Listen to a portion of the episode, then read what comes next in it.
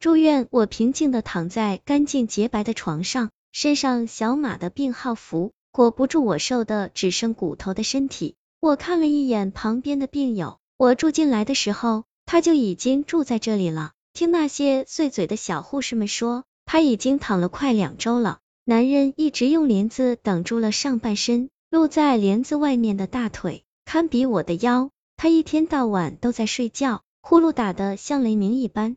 他的妻子常在下午五点半准时来。我看他表面像个贤惠懦弱的女人，男人脾气不好，常因为鸡毛蒜皮的小事大声吼叫数落妻子，妻子也就低头做事，咬唇默默听了。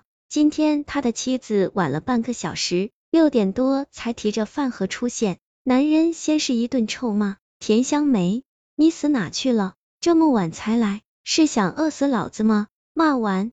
大力抢过饭盒，狼吞虎咽着。田香梅看了他一眼，抿了抿嘴，低声说着：“我我去了学校。”何壮，咱女儿？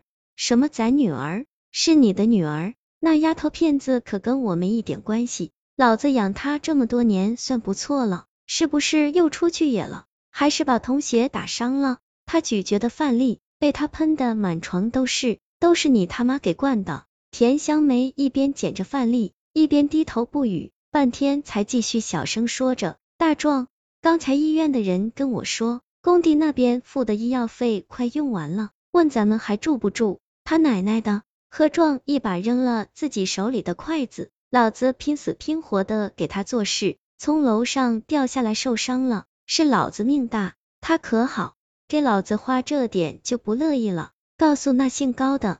老子要是废了，他也不好过。田香梅点了点头，收拾完吃剩的残羹，退出了病房。何壮哼了一声，躺回了床上。这时候，有人轻声有节奏的敲着我旁边的玻璃，我吓了一跳。还好这里是一楼，否则估计我会吓哭的吧。窗户外的台子上放着一个粉红色的信封。二，通信文静又给我写信了。最近我们都在用这种方式交流。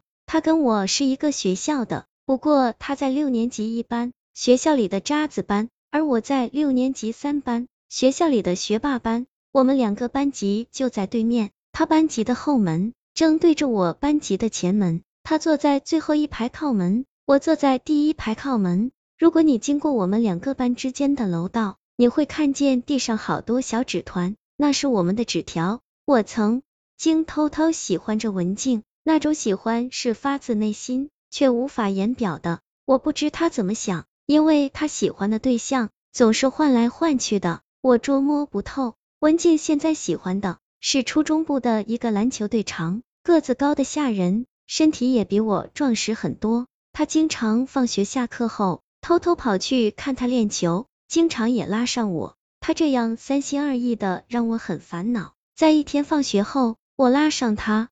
来到不远处的一个工地里，我对他说：“文静，其实我很喜欢你。”他不在意的摆弄了一下自己的头绳，说道：“你喜欢我？你知道什么是喜欢吗？”我我我根本不知道怎么解释给他，结结巴巴的说：“喜欢，喜欢就是愿意为你做任何事。”文静做出一副懂了的样子，说道：“哦，是吗？”那你把那几个脚手架的螺丝拧下来，我就相信你是真的喜欢我。他指了指比我高一头的架子，那是负责让工地工人站脚的。我正想着如何拒绝他，他不屑的说道：“怎么不敢了吧？敢？怎么不敢？”说完，我就爬上压架子，使劲的徒手拧下了螺丝。他对我笑了笑，伸出手将我扶了下来。我的心里美滋滋的。像是吃到了蜜的狗熊。后来那几天，文庆对我突如其来的好，一直都和我结伴而行，直到我看到他又给篮球队常送水滴毛巾后，才知道其实我被他耍的团团转。